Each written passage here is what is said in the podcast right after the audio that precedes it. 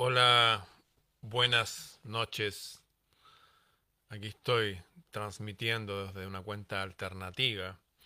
Ahora ya mis videos en Instagram tampoco me los dejan que se queden, se van nomás, son evanescentes. Eh, lo primero quería agradecer a, a la señorita o señora Marichu Otondo de, de la tierra de Yankees.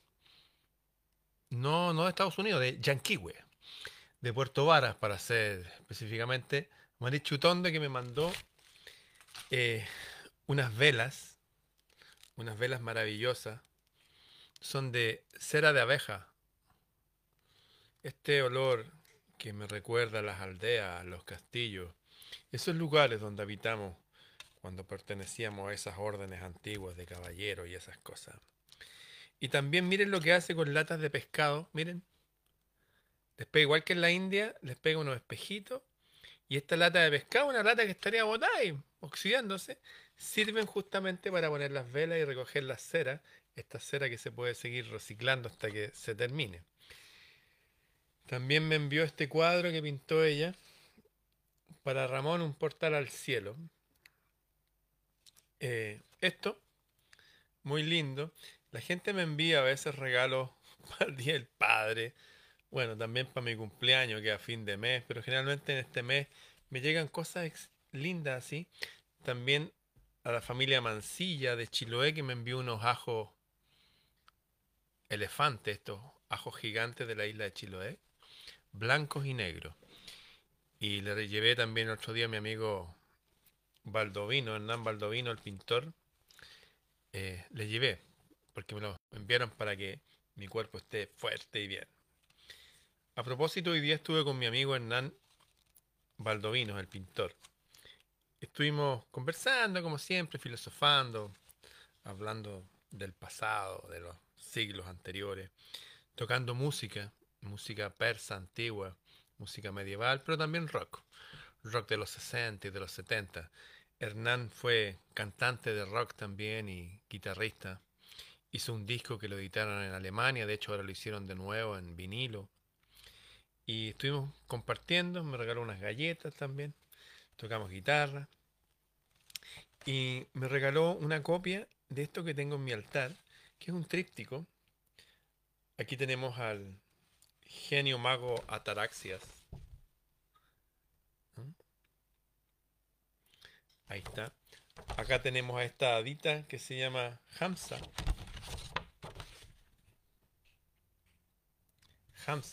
Y acá tenemos con su laúd a este genio místico Dragonayam. Esto los tengo en mi altar hace mucho tiempo. Y también aquí hay un tríptico de estos viejos genios guardianes persas. Eh, se reconoce que son guardianes porque usan espada. Estos son cuadros gigantes hechos en tela. Y acá están estos genios creadores también. Pronto vamos a tener una exposición de Baldovino. Pero la gente que quiera desde ya ubicarlo, que quiera estudiar con él dibujo, pintura, van a encontrar un maestro de verdad de la antigüedad. Les recuerdo que él estudió en un monasterio en Italia con estas técnicas del siglo XIII y bueno, estudió en Nueva York también y aquí en Chile, pero maneja esas técnicas antiguas depuradas que hacen las obras de arte que él hace. A propósito, él ilustró un libro de Jalil Gibran, también del poeta chileno Vicente Huidobro, entre otras cosas. Eh, ambos somos seguidores de la obra de... Él se llama eh, Gibran Jalil Gibran. Todos lo conocemos como. Algunos le dicen Khalil, porque se escribe con K, pero la KH se pronuncia J, es Jalil Gibran. Y somos seguidores de su obra. Yo conozco harto de Gibran, conozco de su vida personal también, de sus pasiones, de su sufrimiento. Y, en fin. Y del destilado de su obra, quiero leerles y comentarles una pura hoja que para que se den cuenta lo que hace el compartir eh, poesía o prosa mágica, porque no son las palabras, sino el mensaje profundo tras ella. Más allá de las palabras hay un mensaje, Mensaje que a veces ni siquiera es de la persona que escribe. Comentaba alguna vez que el propio León Tolstoy decía que a veces él mismo leyó cosas del mismo o alguien le leyó algo y dijo, ¿y eso de quién es? Es tuyo. A ver. Wow. Dijo, no, esto no lo escribí yo. Pero ¿cómo que no? Esto me llegó. De igual forma hablan Sócrates, y de hecho eso lo llevó a su muerte. Les recomiendo el, libro La Apología o Defensa de Sócrates. Porque él dijo que todo lo bueno, toda la inspiración viene de arriba. Lo mismo decía, bueno, Carl Gustav Jung, el psicólogo, el psiquiatra, el médico, hablando de que hay una, el iniciado, hablando de que hay una mente gigante, un inconsciente colectivo con el cual uno se conecta. Pero la verdad, tengo a alguien que estuvo con él cerca de su muerte y él dijo que no había un inconsciente colectivo, hay muchos. Hay muchos. Y uno puede conectarse con el que quiera. En fin, les voy a leer entonces algo breve y quiero comentarlo porque en estos momentos que estamos viviendo, que están pasando cosas raras, hay gente que toma ciertos imanes y se los pone, y, bueno, ustedes saben, pero hay otra cosa más. Hoy día me llamaron, me mandaron videos, que la gente está en el metro, o en un terminal de buses, o en donde quiera que haya gente, y prende el teléfono y le ponen Bluetooth, y empiezan a salir unos números raros a medida que pasan las personas, lo dejo ahí nomás. Hay que poner cosas al otro lado de la balanza. Así que esa es mi función esta noche. Poner cosas que nos ayuden a estar en paz, en armonía. Hay mucha gente que está sufriendo, hay mucha gente que ha muerto. El problema no es con los que mueren, los que se quedan acá, son los que siguen sufriendo más todavía. Hay mucha gente aterrada, desesperada. Y otra gente que no, no tiene idea de lo que está pasando. En fin, les voy a leer de una persona que estaba con insomnio, no podía dormir y dijo, a ver, y salió a meditar en la naturaleza, pero de noche. Una visión se llama. Cuando la noche extendió su negro manto sobre la tierra, dejé mi lecho y fui hacia el mar, diciéndome a mí mismo, mismo, no, no lo dice eso, diciendo a mí mismo, el mar nunca duerme, y en su vigilia haya consuelo el alma insomne. Dijo, no puedo quedarme dormido, el mar tampoco duerma, me voy a acompañar del sonido del mar.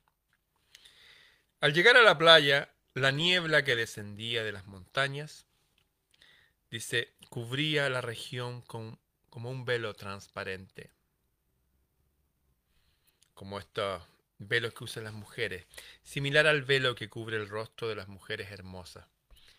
Eh, Hace poco hice este... Leí esto en Instagram, pero Instagram ya no me permite eh, dejar las cosas grabadas. Pensé que esto sería una buena idea, en vez de que las mujeres usen mascarilla, usar un velo hermoso que deje ver su rostro. En fin. Contemplé las olas llenas de espuma, escuché sus oraciones elevarse hasta la divinidad y medité sobre el inmenso poder contenido en ellas el mismo poder que habita el corazón de las tempestades, el mismo poder que alienta en la erupción de los volcanes, el mismo poder que sonríe en los labios de las rosas y canta en los arroyos. Y ahí estaba. Y entonces vi tres apariciones sentadas sobre una roca, envueltas en ropaje de niebla. Sentí que una fuerza ajena a mi voluntad me arrastraba mis pasos hacia ellas, y el mismo poder que me había empujado me detuvo a poca distancia del sitio en que se hallaban. En ese instante oía una de las apariciones que decía con voz terrible, la vida sin amor es como un árbol sin flores ni frutos. Y el amor sin belleza es como una flor sin perfume, como frutos sin semilla. Los frutos que nos traen semillas son algo mortecino. Ojo con eso. Vida, amor y belleza son tres entidades en una. que no pueden separarse. Vida, amor, belleza. Ese fue el primer consejo que le llegó a este hombre insomne en la noche. Oí entonces la voz del segundo fantasma, del segundo espíritu, semejante al rugir de una cascada. La vida sin rebeldía es como las estaciones sin la primavera. Ojo. Y la rebeldía sin el derecho es como la primavera en un desierto árido. O sea, uno tiene que ser rebelde, pero con límites que vayan de acuerdo a las leyes, a los cánones. No es rebeldía para destruir, para botar semáforos. No, no, no. Esa imbecilidad de algunas masas alentadas por ciertos grupos políticos, religiosos, económicos, de hecho. No, no, estoy hablando de la verdadera rebeldía. La rebeldía que es como la primavera real. No como la primavera árabe, no, no, la primavera de verdad. Si no son primaveras en el desierto, nomás que no, no hay primavera y es una mentira. Y la rebeldía sin el derecho es como la primavera en un desierto árido. Vida, rebeldía y derecho forman un triángulo que no puede ser alterado ni sus lados separados. Hay algo raro con el triángulo es la primera figura geométrica que determina un plano. Antes son líneas. Con dos líneas puedo estar en X y. Con un triángulo hago un plano completo. De hecho, explicaba que una mesa de tres patas nunca cojea. Una mesa con tres patas no cojea jamás. Es imposible que lo haga. De ahí la importancia del símbolo de la Trinidad, el trisquele, el número tres de los celtas. Incluso hay un actor famoso que se lo tatuó aquí. Bueno, Entonces el tercer espíritu, con voz retumbante, semejante al sonido de un trombón, dijo, La vida sin libertad es como un cuerpo sin alma. Si no hay libertad, somos zombies. La vida sin libertad es como un cuerpo sin alma. ¿Qué tipo de libertad? Y la libertad sin pensamiento es como un espíritu confuso. No es ya, somos libres, ¿qué hagamos? Quememos un semáforo de nuevo. No, pues amigo. Vamos a emborracharnos, fumemos harta marihuana. No, pues amigo. No funciona así. Vida, libertad y pensamiento son tres en uno, perpetuamente y jamás desaparecerán.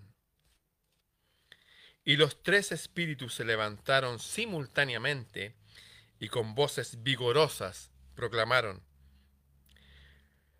lo que genera el amor, lo que crea la rebeldía y lo que construye la libertad. ¿Para qué el amor? Para generar, para generar, genera cambios en uno. El espíritu del hombre, el varón, se dulcifica. La mujer se hace más fuerte también.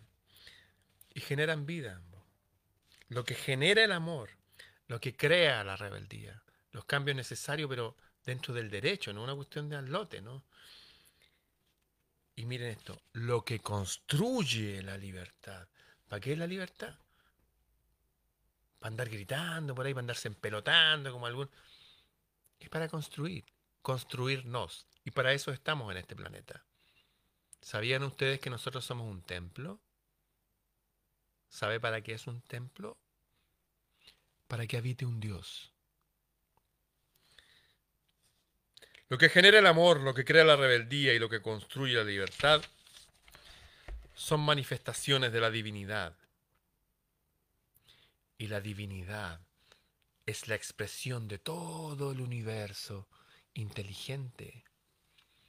Seamos inteligentes Rodeémonos de verdad, de belleza, de la verdadera rebeldía con derecho, de la libertad para construir, del amor para generar.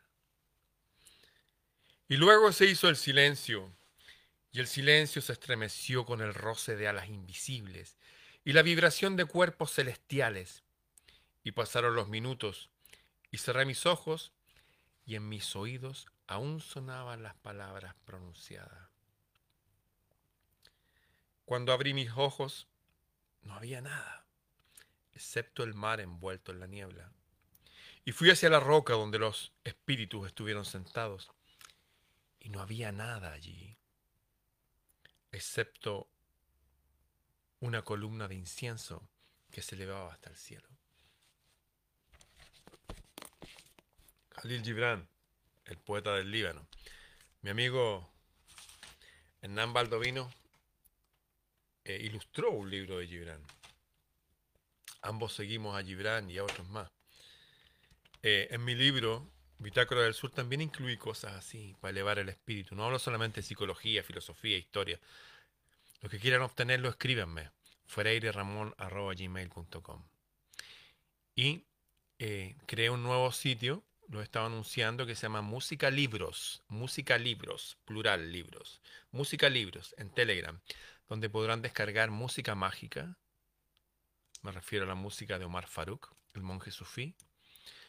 Los sufís son estos monjes derviches que andan dando vueltas, como el poeta Rumi, y tienen que ver con Uspensky, con varios autores antiguos, Ciertamente el de la película está Encuentro con hombres notables. Y él tuvo una aparición también y la divinidad le dijo, oye, lleva tu música a todo el mundo. Y eso hizo. Omar Farouk. También subí la música de Hildegard von Bingen, la Sibila del Rin, una mujer que vivió hace varios siglos atrás, 800 años atrás, y que era protegida de un sacerdote druida que se llamaba Bernardo de Clairvoix, el que hizo las órdenes de caballero que construyeron las catedrales góticas. Y ella fue la que tradujo los libros de Hipatia de Alejandría, una mujer que fue la última cuidadora de la biblioteca, que era de una belleza extrema, dicen, era matemática, filósofo, músico, enseñaba todo eso, y llegaron unos imbéciles que se decían llamar cristianos, pero no tenían nada que ver con Cristo, y dijeron que como la Biblia dice que la mujer no puede enseñar, fueron y la mataron estos Claro, primero la violaron y le sacaron su piel con conchas de molusco. Yo no conozco cristianos, a ninguno. No conozco ningún cristiano. Conozco gente creyente, sí. Pero como Cristo, ninguno. Hay un montón de locos fanáticos dando vueltas y que están al servicio del Dios de este mundo. En fin, esta mujer tenía unos libros que fueron traducidos por Hildegard von Bingen, esta abadesa protegida por este monje druida. Y de hecho iban gente de todos los países de Europa a pedirle consejo porque veía el futuro también.